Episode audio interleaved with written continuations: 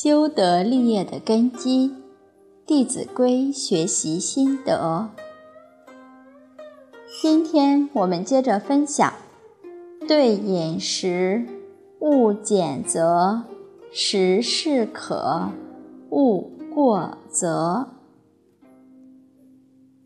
这句京剧是讲，在吃饭时，特别是在孩子的时候，要注意不能够挑食。挑食，一个可能是营养不能均衡。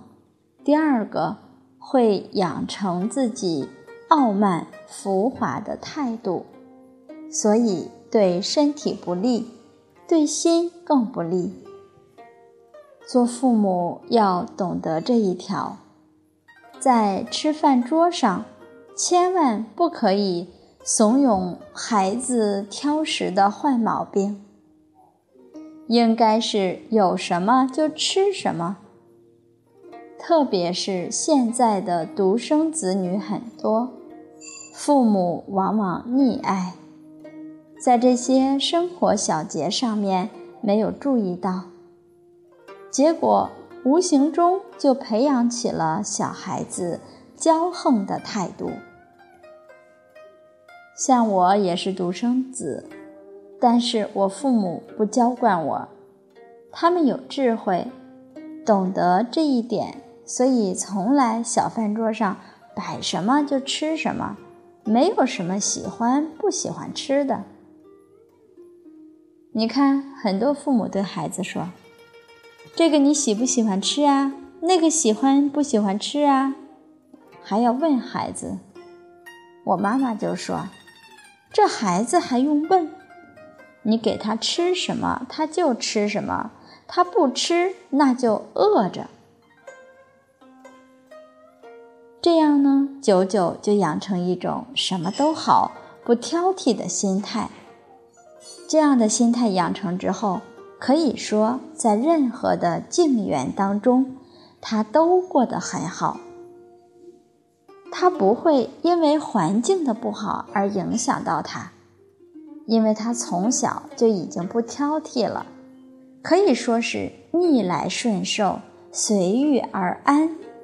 这种心态养成之后，终身受用。那么学佛的人更要懂得因缘，懂得随缘。你看弘一大师，他到寺院里讲经的时候，别人把他当作上宾来接待，可是弘一大师决定禁止寺院里的人对他跟大众不一样的接待。给大众吃什么，他就吃什么。假如说别人给他吃很好的，跟大众不一样，那么弘一大师就不吃。所以这就看出祖师的风范。食适可，勿过则，就是说吃饭的时候要注意，不要吃得过饱。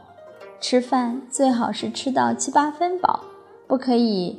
饱胀饱胀的，这样反而对肠胃不好。如果是吃的很饱的时候，马上就工作，这更加影响身体了。我舅父他有一条人生经验跟我们讲，因为年轻时经济并不富裕，吃都不能吃饱，所以他就说：“我现在到老了，身体都很好。”眼不花，耳不聋，走路也很轻快，将近七十岁的人了，身体都很好，得益于什么呢？这一辈子就没吃饱过，所以他的身体反而好。吃的饱胀饱胀的，反而会多病。所以你看那些动物，外面那些野生的动物。他们都没有办法吃得很饱，反而他的身体很好，就没见他们病。反而家里饲养的宠物，那些什么狗啊、猫啊的，他喂得很饱，反而会多病，他得到宠物医院里去。这可以看出来，吃得过饱对身体并不好。从这一条，我们可以引申到，做事情也应该是这样的，不能够过分，凡事懂得留有余地，这样才能长久。但凡看到那些偏激的人，他做事做得尽的，说话说得很过分的，不能够给人留有情面，不能留余地的，这。往往都不能长久，所以吃饭要懂得这些人生的学问。好，那关于饮酒，《弟子规》又是如何来开解的呢？我们明天再来分享钟博士的讲解。今天就学习到这里，谢谢大家。